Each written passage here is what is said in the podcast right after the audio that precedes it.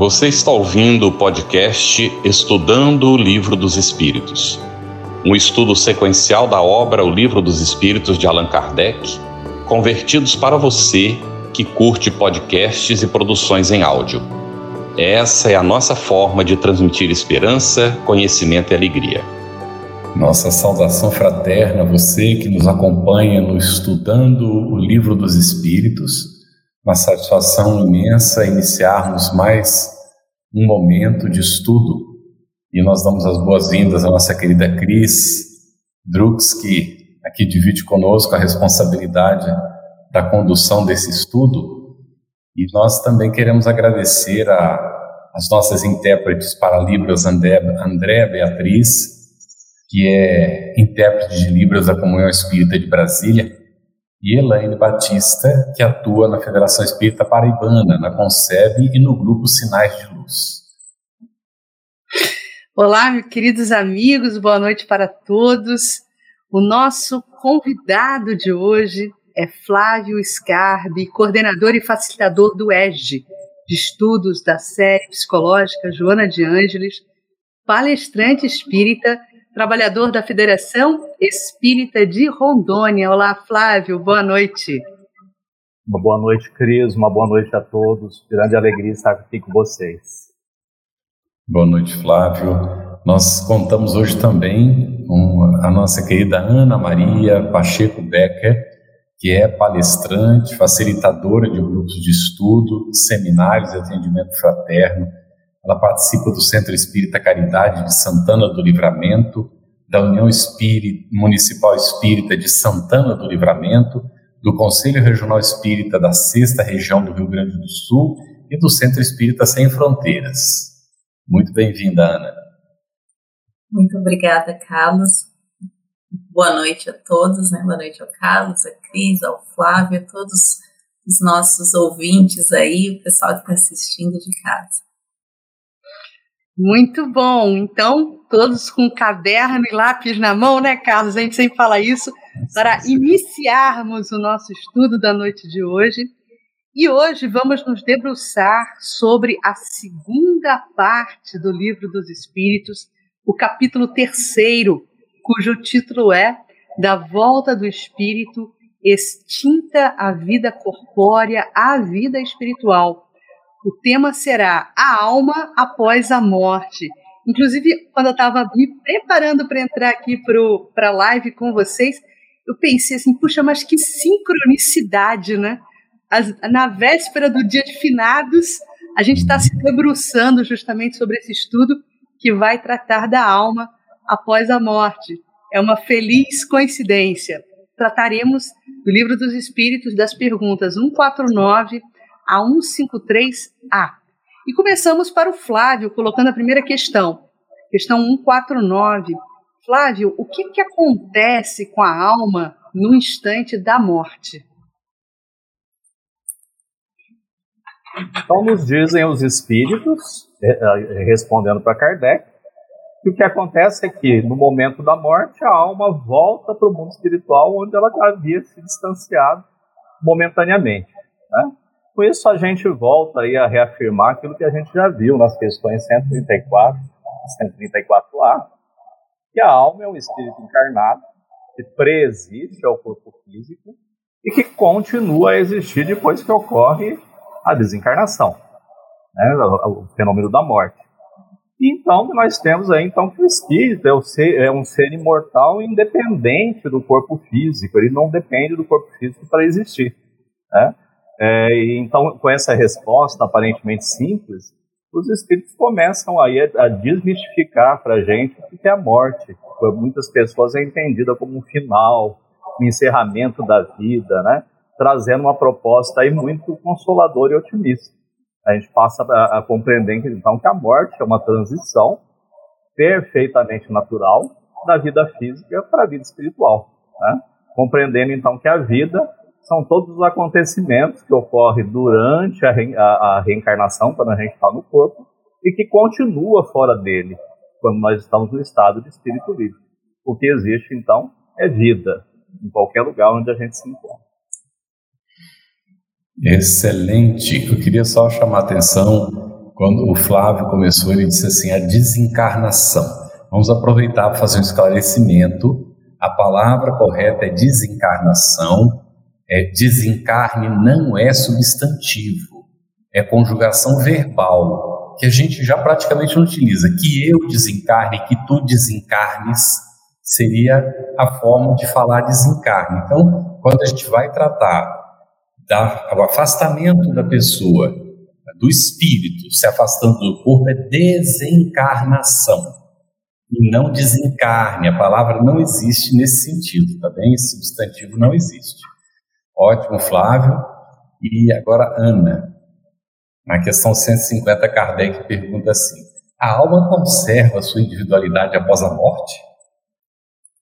Então, os espíritos, na resposta para Kardec, foram taxativos, não é? Eles disseram sim, jamais a perde, jamais. E ainda questionam o que seria a alma, né, se não tivesse essa individualidade, se não conservasse a individualidade. E, e como o Flávio bem colocou, né, isso é uma, uma coisa muito consoladora, né, nos enche de esperança, nos acalenta o coração. Uh, se a gente for pe pegar lá no livro dos Espíritos, as primeiras questões, quando ele está tratando de Deus, ele vai lá falar nos atributos da divindade. E um dos atributos é o soberanamente justo e bom. Onde a soberana justiça, né? Essa soberana bondade, essa bondade assim ao infinito, né? O máximo que é possível ter, se fosse para nós perdermos a individualidade. Até na Gênesis, capítulo 11, tem um esclarecimento interessante a esse respeito, que fala: sem a sobrevivência do ser pensante, os sofrimentos da vida seriam da parte de Deus uma crueldade sem objetivo. Como a gente não pode imaginar um Deus cruel, né, soberanamente justo e bom, é evidente que a gente continua. E ainda que a gente não entenda muito claramente certas coisas, né, há um propósito muito maior para tudo que acontece e os nossos amados permanecem vivos. Nesse momento que a gente está aqui tão, às vezes, entristecido, né? Se a gente, Brasil, o mundo tem passado por um momento de luto coletivo, né? E então estamos muitos de nós enlutados. Essa certeza da imortalidade, da sobrevivência, da individualidade após a morte do corpo, ela nos enche de fé, de esperança, de resignação e até mesmo, por que não dizer, de alegria, né? Porque não tem por que ser uma tristeza essa separação temporária se a vida continua. A gente sente falta da presença física, mas a gente pode desenvolver a gratidão pelo que passou, pela oportunidade de termos convivido com aquelas pessoas por algum tempo e a certeza de que todos os nossos amados estão sendo cuidados, amparados, direcionados dentro daquilo que é possível ser feito dentro do momento. Né? Isso nos traz muita é, calma, né? uma leveza maior e um consolo. Muito bom, Ana. E por falar em consolo, né, nós também temos, pela literatura espírita, várias informações que nossos queridos se reencontram no plano espiritual com outros espíritos familiares. Então, nos compete nesse momento, né, o exercício um pouquinho da renúncia também, sabendo que os nossos amores estarão nesse próspero reencontro com almas familiares também, né, Ana? É consolador, como você falou, todas essas informações que nos chegam através da codificação espírita. Muito bom. Agora, Flávio, vamos tratar um pouquinho da dinâmica desse desenlace, né? O que, que acontece, Flávio, com a alma no instante da morte?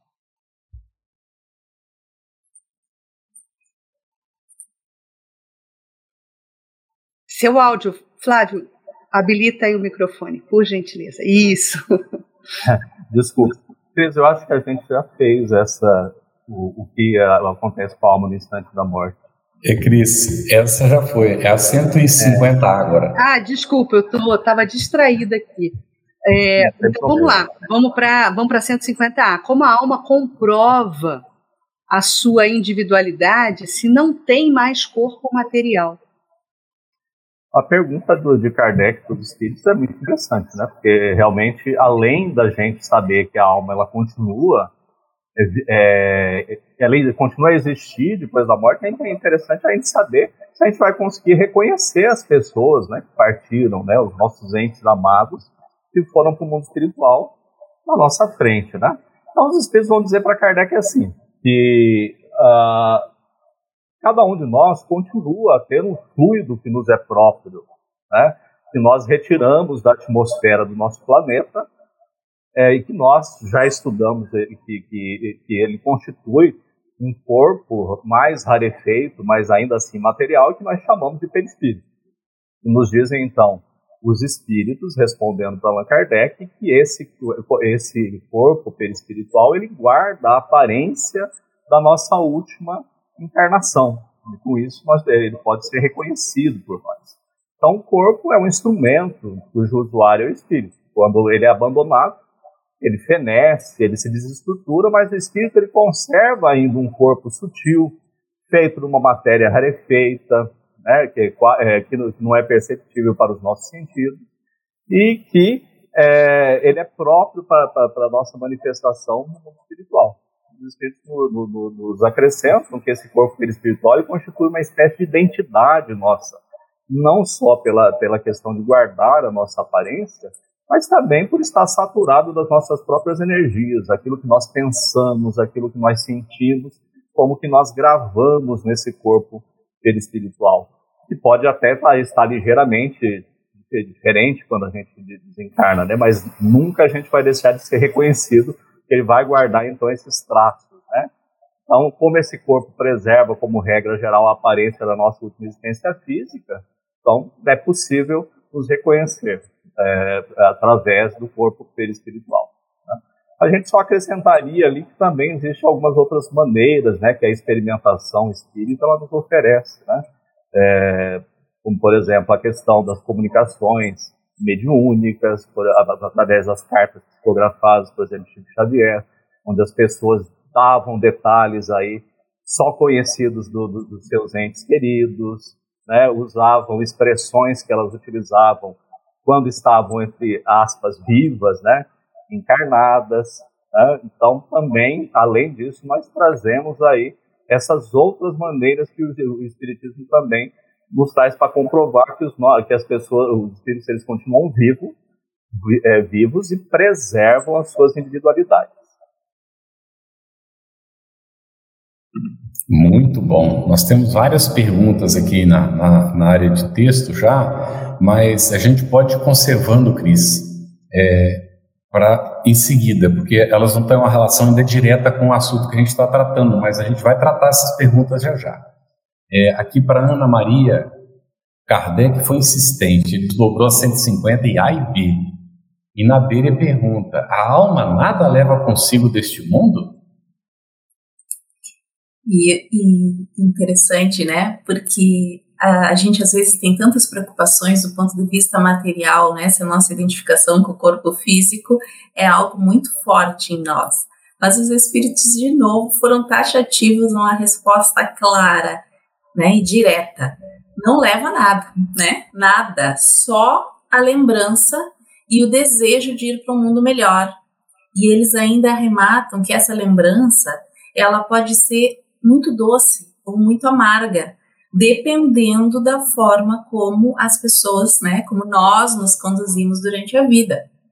Quanto mais evoluídos formos, né, mais facilidade a gente vai ter para entender as coisas aqui da Terra, o quanto elas têm esse valor todo, né? A gente vai, ser, vai ter mais facilidade de desapegar, de compreender os desígnios divinos. Então, na verdade, o que, que a gente leva? O que, que os nossos amados levam quando partem para o mundo espiritual? Nós levamos o que a gente é, né? Que nós somos e o que a gente tem feito de nós mesmos. E aí é muito interessante a gente começar a, a, a se perguntar: que, que eu tenho feito de mim mesmo? Quem eu sou? O que sou e como eu tenho me conduzido durante a vida? Tem uma advertência muito interessante de Jesus lá em Mateus, capítulo 6, nos versículos 19 a 21, tenho certeza que todo mundo conhece aqui, que é quando ele fala do não acumuleis tesouros na terra, onde a ferrugem e os vermes os comem, e onde, onde os ladrões os desenterram e roubam. E aí Jesus vai e diz: acumulai tesouros no céu, onde nem a ferrugem nem os vermes os comem, porque onde está o vosso tesouro? Aí estará também o vosso coração. Então é onde está o nosso tesouro, né? Quais são os tesouros? Sem nenhuma crítica ou sem desfazer das questões materiais e das coisas que são importantes para nós enquanto nós estamos encarnados. Porque se a gente está encarnado, a gente tem necessidade de coisas materiais. Então a gente precisa valorizá-las, a gente precisa conquistá-las, mas ao mesmo tempo que isto não seja um grilhão, uma prisão para nós. Que a gente consiga fazer uso das coisas da terra com essa noção que tudo é temporário, né? A beleza física é temporária, a juventude é temporária, as posses são temporárias, são tudo empréstimos, né? Os cargos. Às vezes a gente acredita, tem pessoas, tem espíritos, a gente vê relatos mediúnicos que acreditam que vão levar, né? Que acreditam que vão continuar sendo importantes assim para o mundo espiritual como tem, são importantes na Terra. O que, que, é importante de verdade, né? O que, que a gente possui de nosso? Os nossos pensamentos, os nossos sentimentos, o nosso aprendizado, as nossas conquistas, né? O trabalho realizado, a bondade, a cultura, tudo isso que a gente cultiva. Claro, se a gente começar a desandar, né, com os pensamentos desequilibrados, com os sentimentos, as emoções descontroladas, perturbadas, tudo isso a gente vai levar também. Então, o que, que a gente quer levar? E aí é um convite que a doutrina espírita sempre nos faz para a gente mergulhar no autoconhecimento e fazer o trabalho da nossa vida aqui na Terra, né? A reforma íntima, para que, quem sabe, né, a gente saia daqui melhor do que quando a gente chegou aqui? Aqui na Terra, aqui nessa experiência encarnada. E que a gente possa também chegar lá com a coragem, né? Seguindo em frente. Porque é sempre para frente, né? A vida é para frente e para o alto. Que a gente consiga seguir nessa direção. A vida é um capítulo, né, Ana? Nessa nossa jornada de viajores do tempo, nós estamos vivenciando um dos capítulos, né? Da nossa vida enquanto espíritos imortais. É, agora, Flávio, vamos, vamos analisar o que pensam, né, o que se pode pensar daqueles que ainda defendem a opinião que após a morte a alma retorna ao todo universal. Kardec faz um comentário muito interessante a esse respeito. Por favor, nos esclareça isso. É, na verdade, nós, Kardec ele vai tratar dessa questão com os espíritos, né, que a gente chama da questão do panteísmo, nas perguntas 14, 15 e 16 do livro dos Espíritos. A gente já viu isso anteriormente, mas parece que essa, essa questão era uma questão assim, bastante é, que as pessoas tinham um grande interesse na época. Né? É, o que significa esse panteísmo? O panteísmo é a visão que alguns espiritualistas possuem, não os espíritas, né?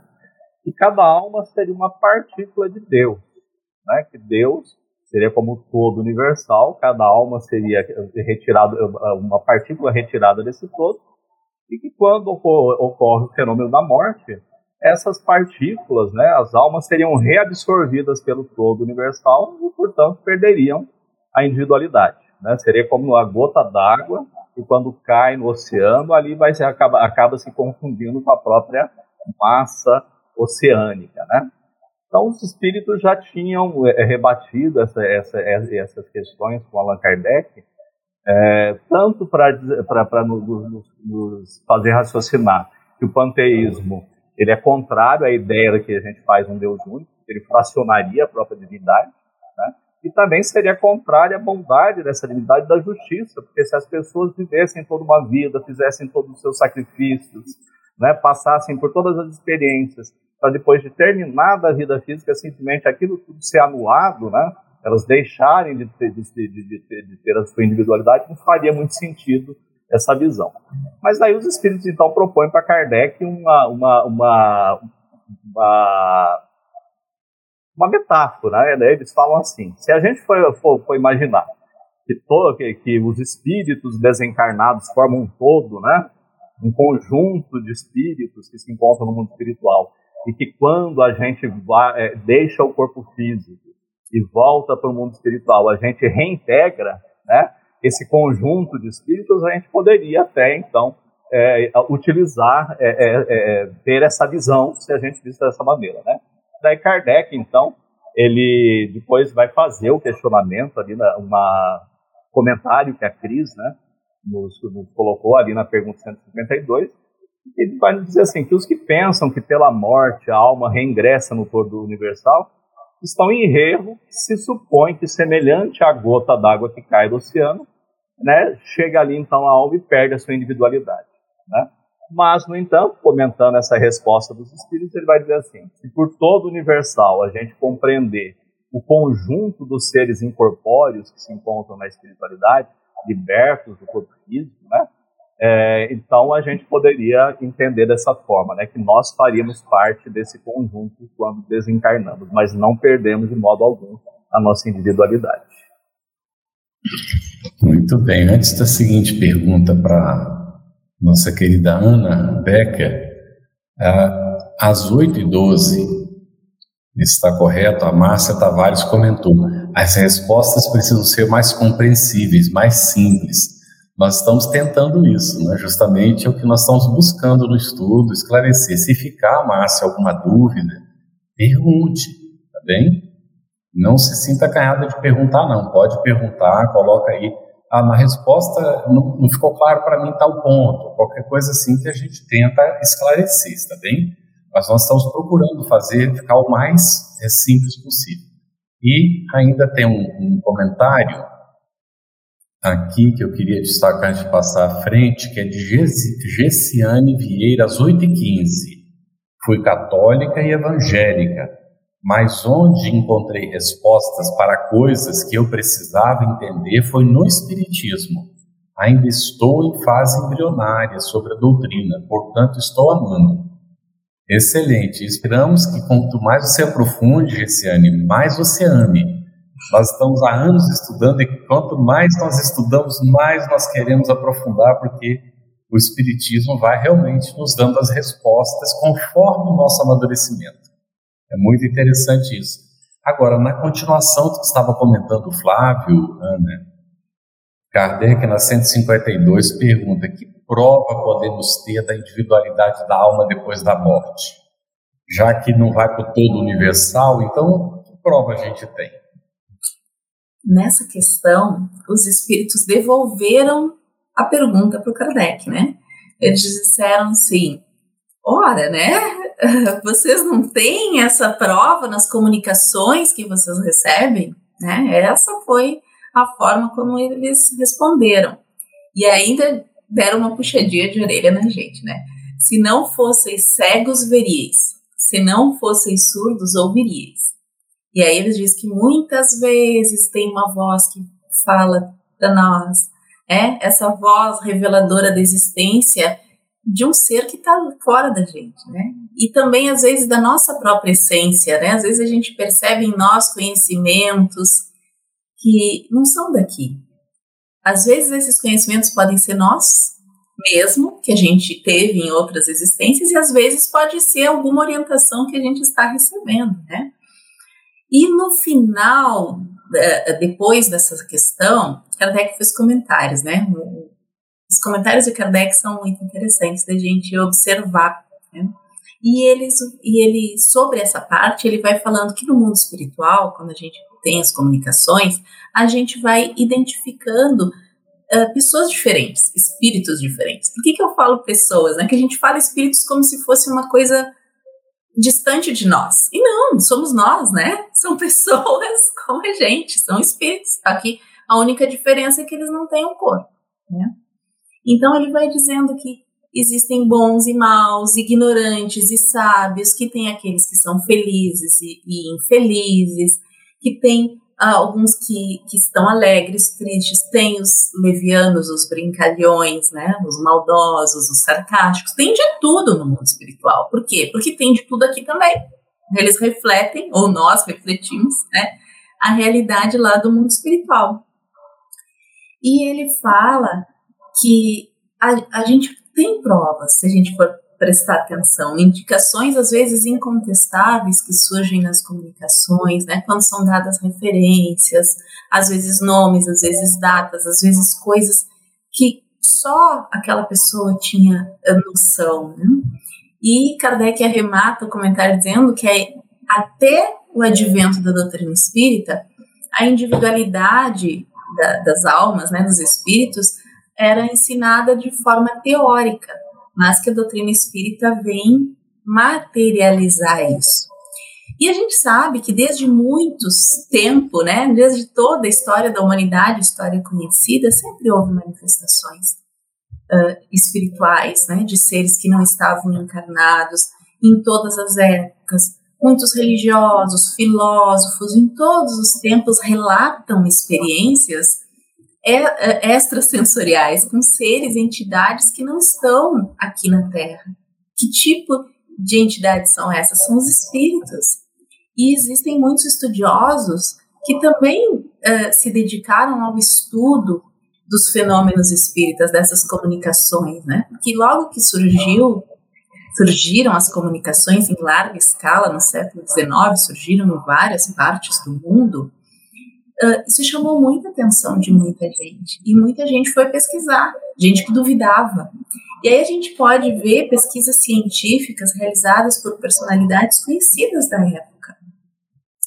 E a gente pode destacar alguns, né? Uh, William Crookes, que estudou muito, por muito tempo, as material, as, a materialização de espíritos, e tem um livro muito legal do William Crookes, bem fininho, que é o Fatos Espíritas, e tem um relatório da pesquisa dele, todos os cuidados que ele tomou para investigar aquelas, aquelas manifestações mediúnicas.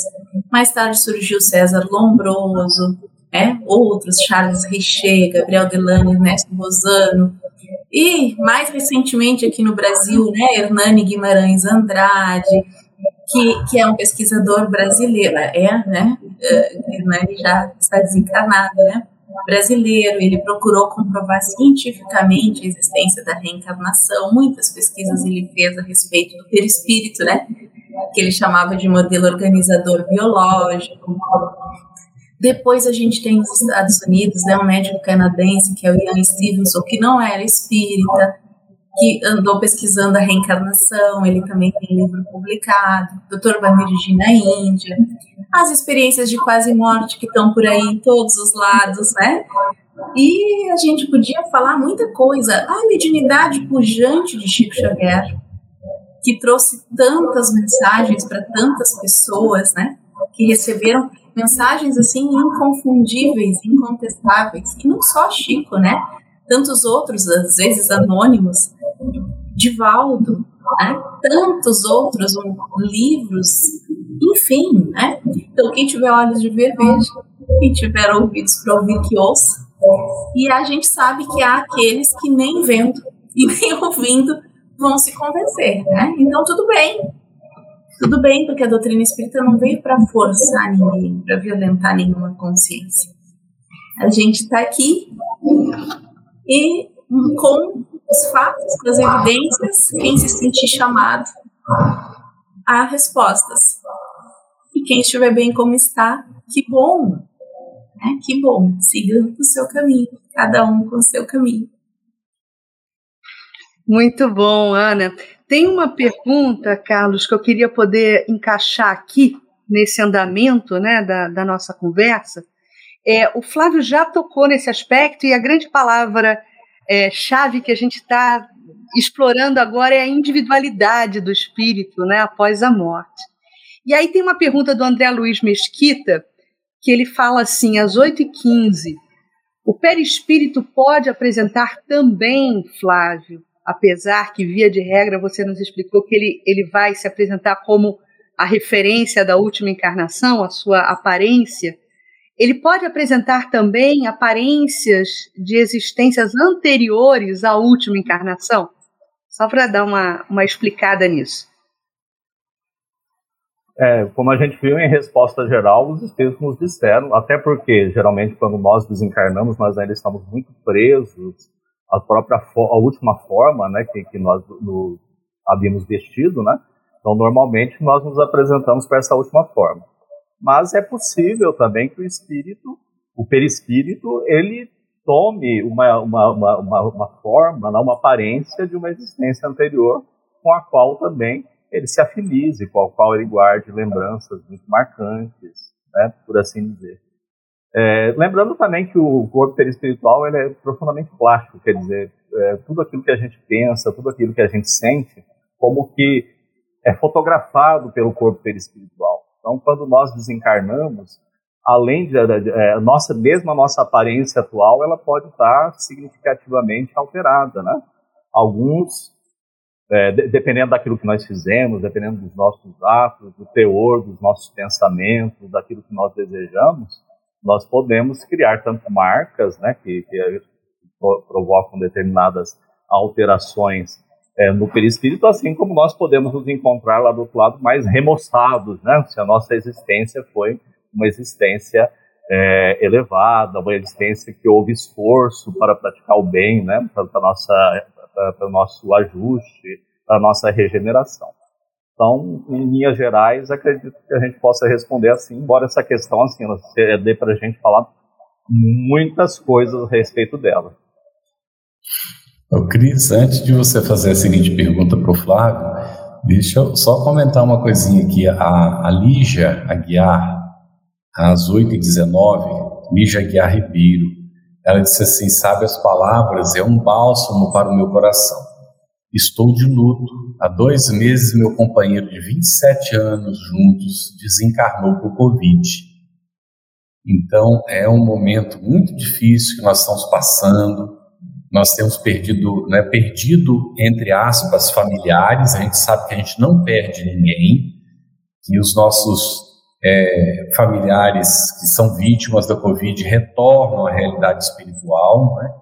e de fato a gente fica tão feliz de ouvir a manifestação da Lígia, porque ela está consolada por essa realidade, por saber, não é, que o companheiro não morreu, ele continua vivo na realidade espiritual inclusive continua solidário com não é, ela e com os familiares, acompanhando e, naturalmente, se ele está adaptado já à realidade espiritual, auxiliando. E aproveitando, Ana, houve uma pergunta lá no comecinho, né, que eu estava tentando resgatar aqui, depois a gente vê o nome. É, o companheiro disse que a gente cumprimentar uma pessoa que está numa situação, não é de, é, assim, aqui, olha, Denilson Marinho, gostaria de saber como cumprimentar uma pessoa de luto. Então a gente chega a dizer assim, como vai você? Fica tão estranho, não é? O que, que você comenta, Ana, aí para gente nessa situação? É, o negócio é a gente usar a nossa sensibilidade, né, no momento. É, deixar falar o nosso coração. Essas palavras, assim, que, que vêm de fora, né, essas palavras, às vezes são tão distantes e distanciadas da realidade, né? A gente pode, de repente, como o Carlos até mencionou, antes ali, em off, né? Pra gente, a gente até tinha comentado um pouquinho disso, né? Pode estender a nossa solidariedade para a pessoa, né? Então, uh, toda a minha solidariedade para você, né?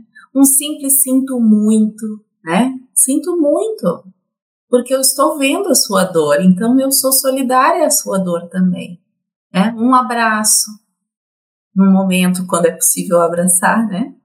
Agora a gente está num momento difícil para muitas manifestações assim, mas uh, chegar, uh, pedir também, né? Amparo, orientação, intuição, para nos aproximarmos daquela pessoa com algo que seja positivo para ela e para nós também. Então, a sensibilidade no momento de chegar com alguém que está num período natural de dor e de sofrimento. Olhar para ela, sem medo de olhar, porque às vezes a gente foge das pessoas enlutadas, né? Como, como a gente, há pessoas que evitam se aproximar nesses momentos, ou porque não sabem o que dizer, ou porque se sentem também, uh, não sabem lidar com a sua dor. Como é difícil nós suportarmos a dor do outro. Isso é exigente para nós. E às vezes a dor do outro evoca em nós as nossas dores. Às vezes aquelas coisas não choradas, né, que a gente tem guardada lá dentro do coração. Então, não sinto muito. Não me solidarizo contigo. Um olhar amoroso. Isso é importante. Oh, Carlos, vou te pedir permissão. Queria que a Ana continuasse comentando, porque eu acho que tem junção esse pensamento que ela acabou de, de expor, né? Com uma pergunta que o Maurício Raposo de Souza nos faz às 8 e 11 que ele diz assim: mesmo sabendo que existe vida do espírito né, após a desencarnação, não é normal achar natural a nossa morte? Concordam? Quer dizer, ele está falando aí da questão do luto. E se é importante ou não a vivência desse luto. Então, Ana, você pode trazer completude a esse pensamento? Não é normal nós acharmos antinatural a morte. Porque a morte é um processo fisiológico. Todas as coisas no nosso planeta morrem. Né? As plantas morrem, os animais morrem, todas as pessoas que viveram antes de nós já morreram, né? Já desencarnaram e nós vamos morrer. Então a gente ter essa clareza de que a única certeza que a gente tem na vida aqui na Terra é de que nós vamos morrer e que todas as pessoas vão morrer, né? É, é só uma questão de tempo. Alguns vão antes, outros vão depois. Mas é, isso é algo que precisa estar pacificado em nós, estarmos de, em paz com a nossa própria morte é exigente também. Então, às vezes, essa dor de não, não querer estar conectado com a realidade da vida física, que tem a contingência do fim, da finitude, da, da transitoriedade, isso fala de alguma dor que a gente tem guardada lá no coração. Muito provavelmente a gente tem alguém muito querido que a gente ou não chorou essa morte. Né? Muitas vezes a gente viu nossos familiares num processo de negação, de inconformidade, de revolta, que é natural a gente perceber isso por conta da saudade, né? A gente gostaria de conservar os nossos amores. Mas a gente precisa ter essa noção da transitoriedade. Tudo na vida é acaba e são ciclos. Mesmo aqui, os nossos relacionamentos, em algum momento eles vão terminar. Seja porque terminou o ciclo e vai cada um para um lado, porque uh, tem que continuar a vida de outra forma, seja porque a morte veio e nos transferiu, transferiu um para outra outro espaço, né? Dimensional e a pessoa vai continuar a vida. E é um momento. Então, essa coragem de encarar a morte, ela é exigente para nós. Ao mesmo tempo, ela trata lá das nossas feridas, né? Então, a gente precisa acolher em nós as nossas dores, as nossas angústias, às vezes angústias dos nossos familiares e entender que a dor é deles e deixar cada um com a sua dor, né? Jesus carregou a cruz dele e nos ensinou que a gente tem que carregar a nossa, cada um carrega a sua, e a gente pode até dar um suporte, que nem tinha o Sirineu que foi lá e deu um suporte para Jesus, mas foi um suporte, ele não tirou a cruz. Então é esse entendimento de suportar a dor do outro e de suportar a nossa dor, acolher ela, né? Tem um momento que a gente precisa chorar. Quando a gente não, não faz isso, e muitas vezes a gente vê a tentativa de evitar a dor, né? quando a gente não faz esse processo de viver aquela dor na hora que ela doeu, a gente vai sentir depois, muitas e muitas vezes, e nem vai perceber por que está sentindo. Então, é urgente que a gente procure esse ajuda ou formas de lidar com essa dor. A doutrina espírita nos traz algumas formas, né? Essa é uma pergunta desafiadora, né? E a resposta às vezes exige várias coisas para a gente falar, mas por enquanto vamos ficar por aqui, né?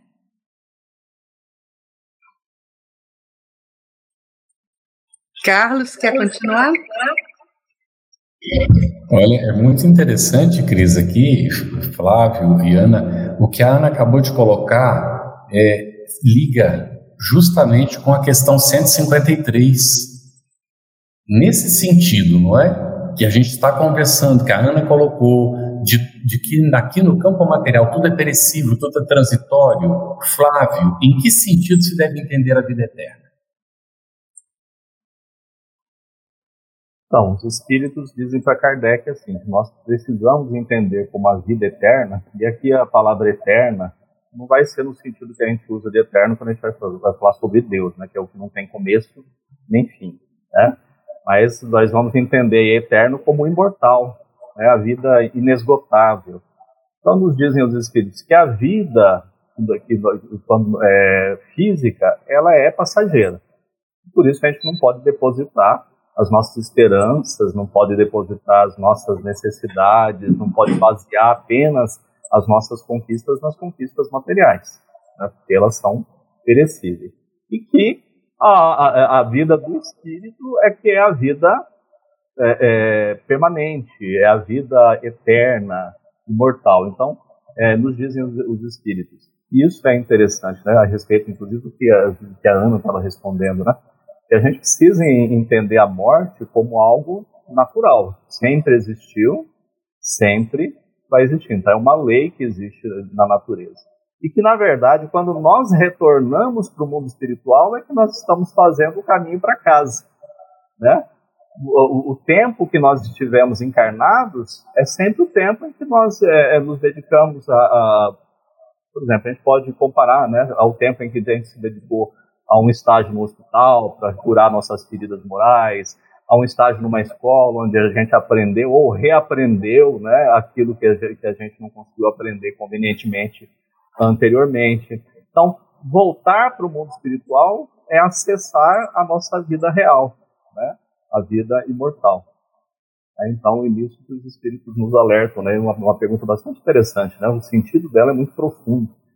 Como entender a vida eterna? A vida eterna ela tem que ser, ser para nós a vida do espírito, já que tudo que é da matéria perece e que, como a Ana já nos falou anteriormente, tudo que nós levamos para o mundo espiritual é exatamente aquilo que não é material. Pensamento, sentimento, lembrança, o, o bem-estar pelo que a gente fez ou as culpas pelo que a gente deixou de fazer. Flávio, eu sempre fico pensando muito nisso, porque é uma questão de palavra, né? de, de dialética de palavras. Que se a verdadeira vida é a vida espiritual, é a vida do espírito, na verdade, quando encarnamos, nós morremos. Uhum. E não ao contrário. Não é quando a gente desencarna que a gente morre, né? É, a, gente, a gente morre quando encarnamos, porque a verdadeira vida é a vida do espírito. É uma questão de palavras, né? Tanto que os espíritos nos dizem assim, que quando nós estamos encarnados, nós somos menos nós mesmos. Exatamente. Né? No sentido de que a gente está com todas as nossas capacidades espirituais abafadas pelo corpo físico, as nossas lembranças das nossas vidas anteriores elas estão abafadas. E quando a gente volta para o mundo espiritual, a gente é, reassume esse patrimônio. Então, reassumimos a nossa própria essência espiritual. Exatamente. Olha, tem uma, tem uma pergunta, Carlos, que dá para encaixar aqui, pegando esse gancho do Flávio, e que eu vou fazer essa pergunta para ele mesmo, viu, Flávio? Uh, o Valber Ribeiro, ele pergunta às 8 e 8 se já vivemos e morremos várias vezes, né, por que o espírito ainda passa pelo estado de perturbação? É, esse estado de perturbação a gente pode entender de várias maneiras, né? Eu não sei se ele está se referindo à perturbação do sentido de, da, daqueles momentos que a gente passa é, entre a desencarnação né, e, e retornar para o mundo Seria a turbação, né? É, seria essa turbação que é, é, um, é um, Dizem os espíritos que esse é um movimento normal. Né? É como se nós voltássemos para o mundo espiritual, como nós permanecemos muito tempo ligado ao corpo físico, né? Nós nos acostumamos com, com aquele corpo físico, é como se a gente voltasse para o mundo espiritual. Sabe quando a gente dorme muito pesado, né, durante muito tempo, de repente a gente acorda, a gente tem dificuldade de se reconhecer onde a gente está, né? Então essa perturbação, ela até certo ponto normal, né? É, mas assim, é, é, o fato é que nós ainda vivemos, somos espíritos imortais, mas ainda raramente nos reconhecemos enquanto, como espíritos imortais. Né? É uma aquisição que nós não temos ainda. Nós vivemos, por exemplo, muito preocupados. Ah, eu me olho no espelho, ah, estou envelhecendo, mas quem está envelhecendo é o corpo, não é o espírito. Mas quem é que consegue ter essa visão? Né? Então, é, o próprio, esse próprio movimento de encarna, existência após existência, né, os próprios é, sabores que a, que a ligação com o corpo físico, as decepções vão nos causando, vão fazendo com que progressivamente a gente se assenhore dessa realidade que nós somos espíritos imortais. Então, por enquanto, essa perturbação é normal devido ao nosso estágio evolutivo. Mas à medida que nós vamos é, evoluindo, à medida que nós vamos nos reconhecendo como seres imortais, isso vai diminuindo com o tempo. Muito bem. Parece que a Cris teve uma queda, já deve estar voltando.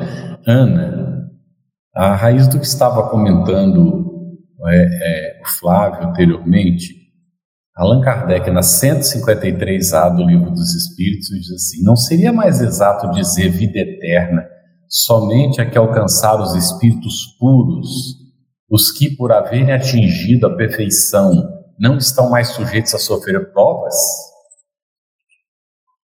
Uh, os espíritos falam, nos advertem exatamente em relação ao que, o, o que a Cris comentou, né? Essa coisa das palavras, né? Isso, isso aí tudo é uma questão de palavras, vida eterna, imortal, né? Tudo mais. Mas eles falam que essa questão de aqueles que atingiram a perfeição não estarem mais sujeitos a provas, eles nos dizem que isso seria então a felicidade eterna. Né? Porque nós somos imortais, nós vamos continuar vivendo daqui para frente para sempre. Para nós é tão difícil esse conceito de algo que não termina nunca, justamente porque a gente está imerso num mundo material e transitório em que as coisas acabam.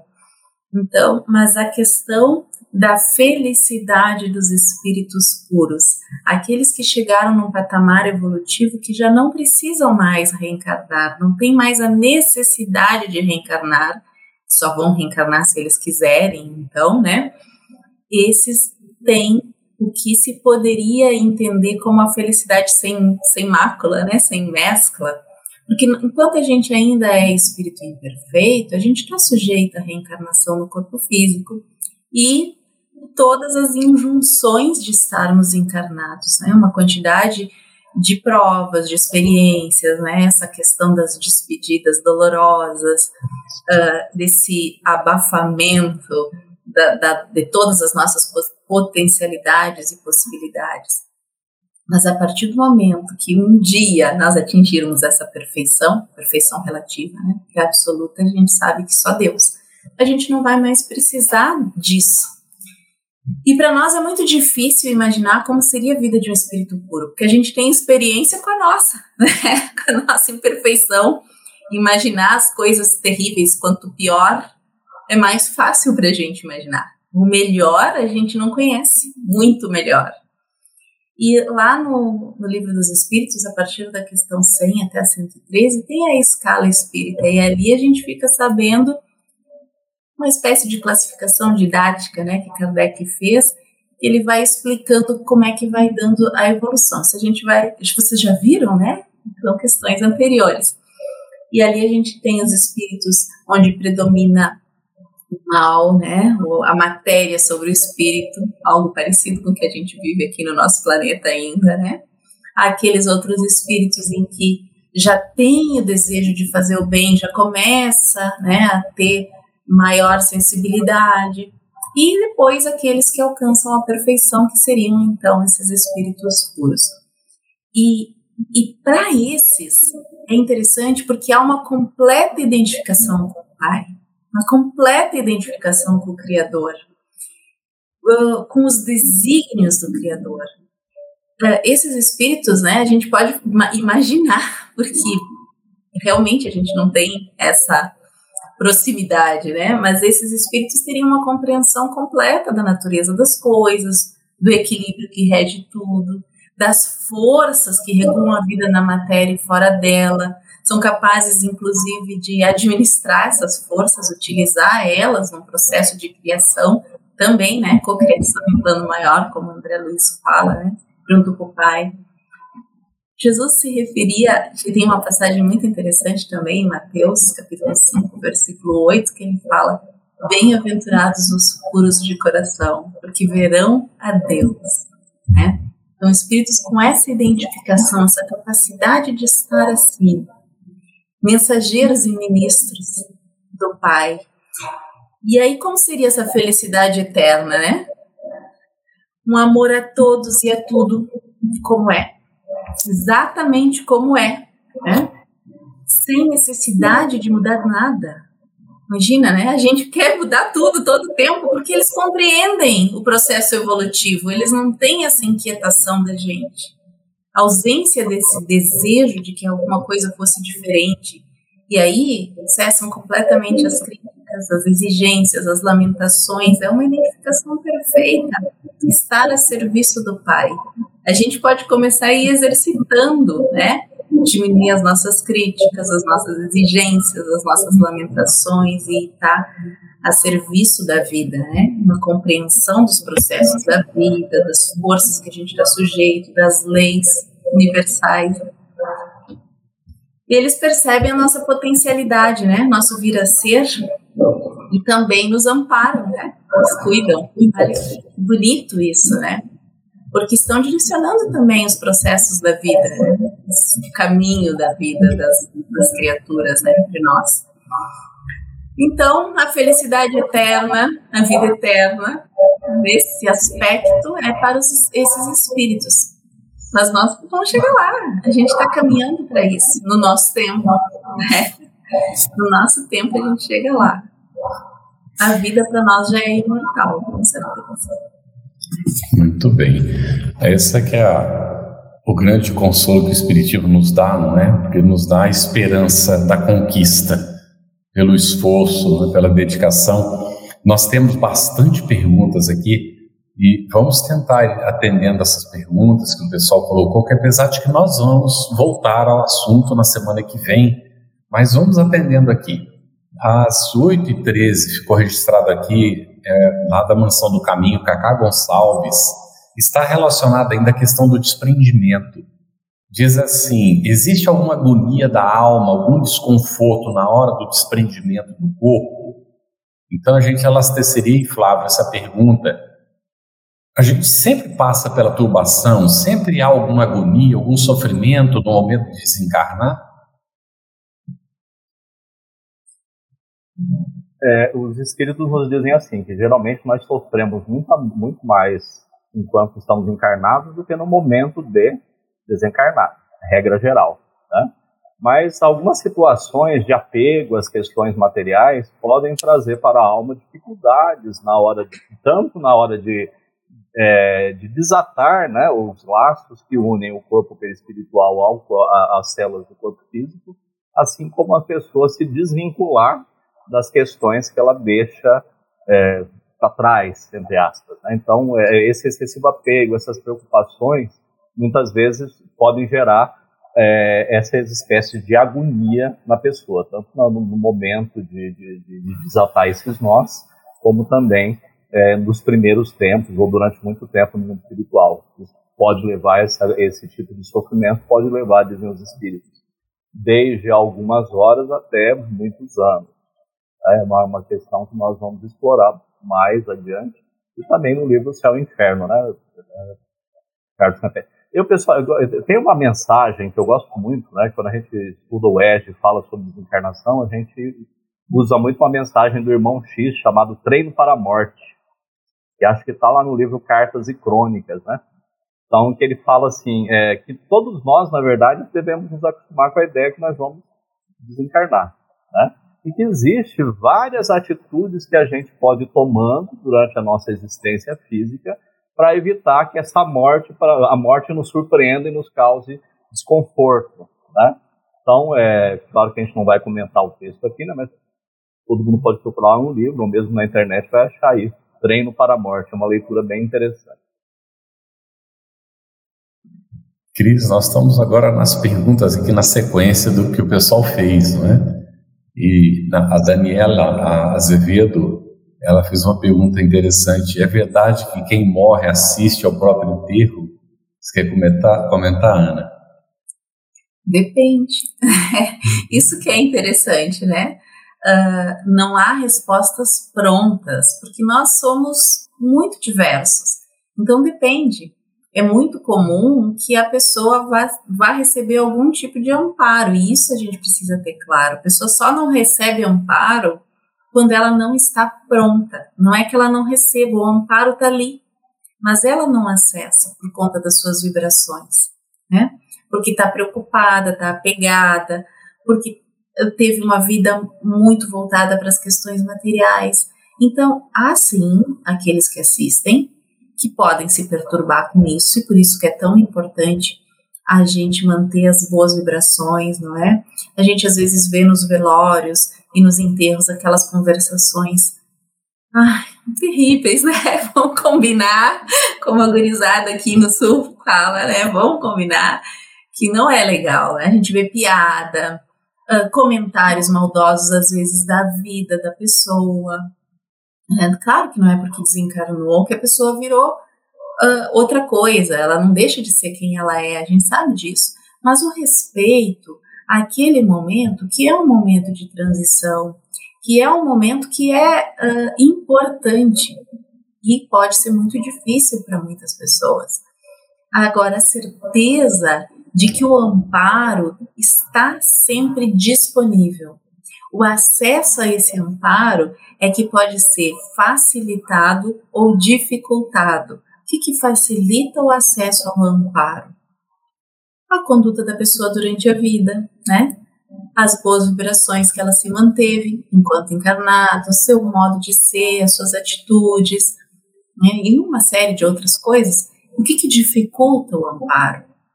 Bom, né? Os pensamentos desequilibrados, as emoções perturbadas e também se o ambiente estiver muito conturbado e a pessoa está assim, vai ser mais difícil para ela acessar o auxílio espiritual, mas não que o auxílio não esteja. Nós é que vamos ao encontro desse auxílio ou não. E isso é muito interessante, é muito importante, porque transfere para nós a responsabilidade das coisas, né? Nós somos responsáveis pela nossa vida e pela nossa morte, né? Que a gente vai encontrar lá e como a gente vai viver é responsabilidade nossa. Quanto antes a gente se, assim, se antenar, né? Quanto antes a gente estiver conscientizado disso, melhor. Deus não desampara ninguém. Os bons espíritos não desamparam ninguém. A gente às vezes foge deles. E às vezes a gente passa por situações difíceis por, por nossa escolha, ainda que seja uma escolha inconsciente, ainda que a gente não tenha noção de que é nossa escolha.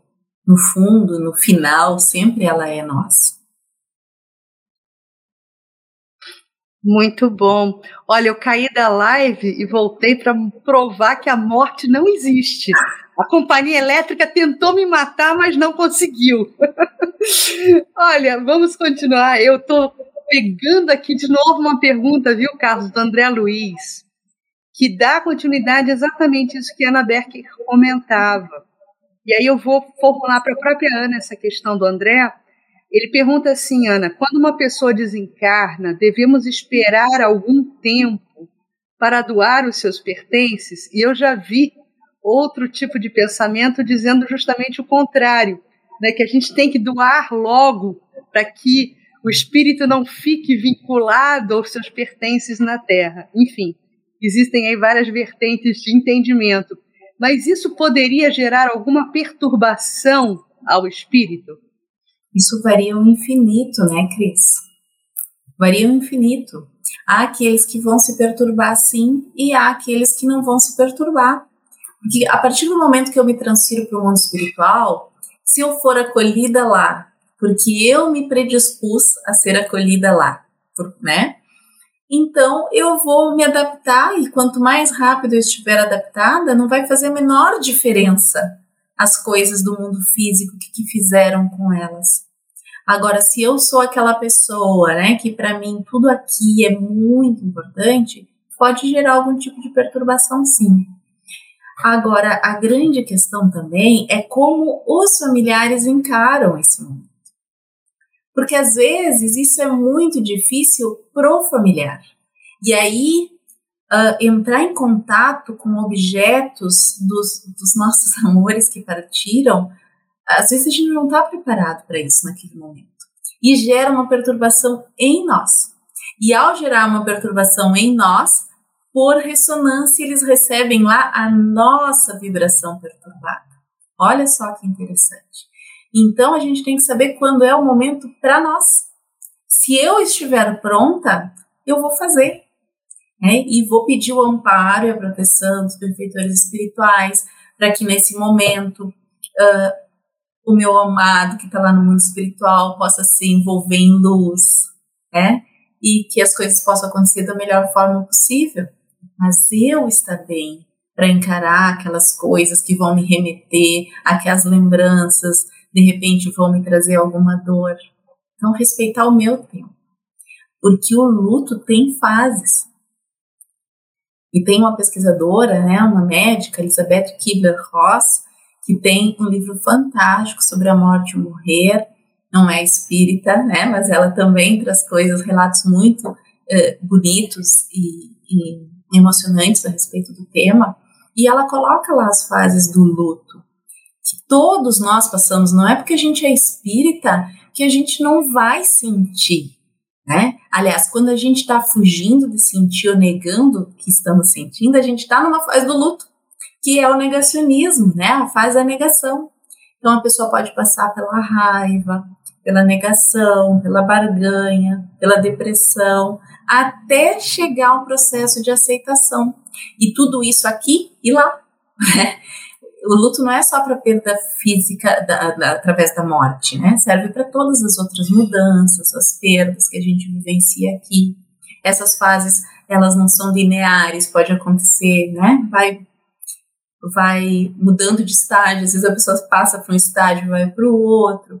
Então, entender esses processos, acolher a nossa dor, nos respeitar, permitir vivenciar o que a gente precisa viver naquela hora, né? Para a gente seguir em frente com muito respeito, sempre com muito respeito pelo desencarnado, né? Isso é importante. O que vai fazer diferença são as nossas vibrações, os nossos pensamentos e o nosso equilíbrio ao lidar com essas questões. Muito bem, Ana. Nós queríamos registrar aqui a nossa satisfação pela manifestação de Tereza Cristina Pascucci, que nos envia paz e bem, diz que é surda. E anteriormente houve um comentário do agradecimento pela interpretação para Libras. Uma satisfação muito grande, viu, Tereza? esperamos que é, os nossos irmãos que, que, que é, tenham a necessidade aqui dessa linguagem de Libras, possam acompanhar nosso estudo, estar conosco. Satisfação muito grande, viu? E nós temos também um comentário de Larissa. É, só um minutinho, por gentileza. É, isso, né, é, na verdade, é, ela diz que é Sônia Weber ela pede ajuda. Né? Tem, vários, tem vários problemas de saúde, quase não sai da cama e gostaria de saber o que é que está fazendo aqui, qual é a minha missão. Então, nós vamos responder isso muito rapidamente, não é, é, é Flávio? Em função do nosso tempo, é, a missão é de todos nós, né? Por gentileza, Flávio. Verdade. Sônia, o que a gente poderia dizer para você? É, é, todos nós temos as nossas dificuldades, entre as provas que a gente escolhe né, passar nessa existência física, é, para, o nosso próprio adiantamento, está a prova, muitas vezes, a prova da doença. Né?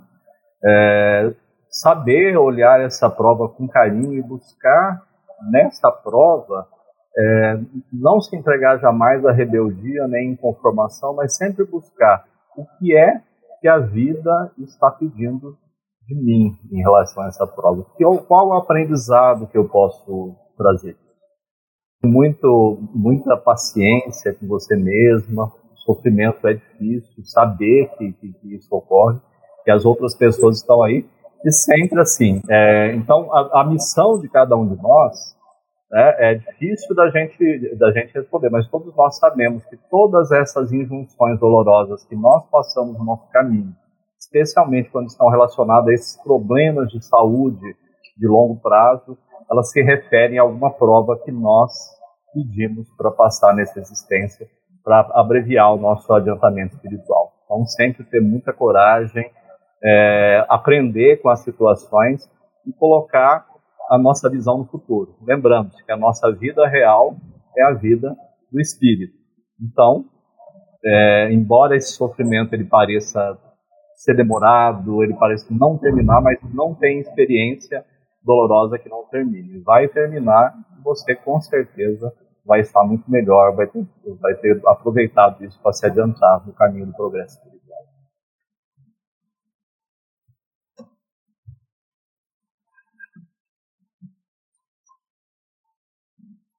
Cris, pode estar com problema técnico. É, não, eu estou por aqui. É, eu não sei, porque eu fiquei ausente, né, na minha experiência de desencarnação mas eu não sei se já foi feita a questão 153, por isso que eu estou quietinha aqui para fechamento do nosso estudo Sim, já foi. Já uhum. foi, né? É, só registrar né, a, a, o comentário também de muitos irmãos queridos. Eu agora perdi o histórico dos comentários do chat, mas antes das 8h20 havia um comentário de um irmão nosso que se manifestava é, judeu, né? mas que Isso. ele encontrava muita afinidade, principalmente com os fundamentos filosóficos espíritas ali. Isso. Tenho essas mesmas convicções né, da imortalidade da alma, mesmo sendo judeu. Me ajudem a entender o porquê de eu ter algumas experiências com as filosofias que são espíritas. Afinidades, eu acredito que ele tenha querido dizer, né? Então Isso, é, é. Samuel Távora. Samuel da Távora. E é muito interessante porque, é, na verdade, é, o homem ele se, se ensaia nesse pensamento religioso, mas a verdade ela é uma só, né? Existe no final toda uma convergência de entendimento. Quando formos espíritos puros ou espíritos superiores, nós teremos ali já uma equalização de visão de mundo e divisão de erraticidade muito semelhante, independente da nossa crença religiosa. Então, a convergência ela acaba se dando em algum momento da nossa vida em relação ao entendimento sobre a imortalidade da alma, que é um dos fundamentos básicos doutrinários, né? E algo inconteste, porque está diretamente relacionado à vida imortal do espírito.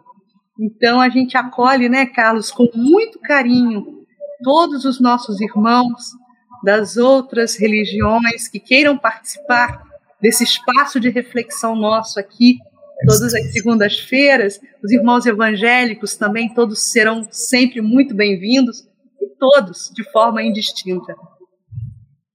Muito bem, Cris. De fato, não é? é muito interessante a manifestação do Samuel e nós nos lembramos que quando o Espiritismo surgiu, que Allan Kardec codificou, é, muitos protestantes se aproximaram para o estudo do Espiritismo. E Kardec coloca que ninguém precisa deixar suas convicções religiosas para conhecer o Espiritismo. Porque o Espiritismo vai trazer justamente a lei divina, que é para todas as religiões. Mais cedo ou mais tarde, todas as religiões se aproximam dessa dessa realidade da lei divina. Então, é uma religião natural, né? que não tem as barreiras e que está à disposição. Então, você tem toda a razão, acredito que aqui no caso do Samuel é uma questão de afinidade, ele se sente afim com, os assuntos e está procurando. Então, é, a gente acredita que é isso e Samuel continua estudando.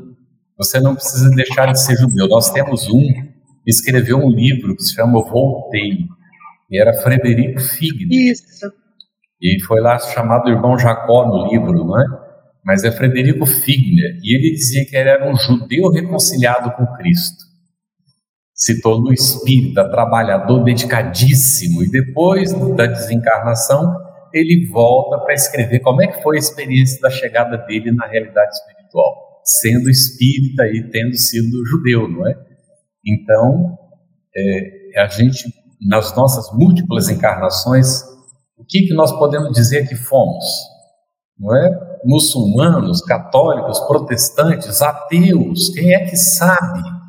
Então, todos nós algum dia chegaremos a essa convicção da nossa imortalidade. Somos espíritos imortais, eterno, como Flávio destacou, só Deus, nosso Pai, mas nós todos somos espíritos imortais, uma vez criados, não deixaremos de existir jamais. Então, tem muitas outras perguntas, o tempo está bem curtinho.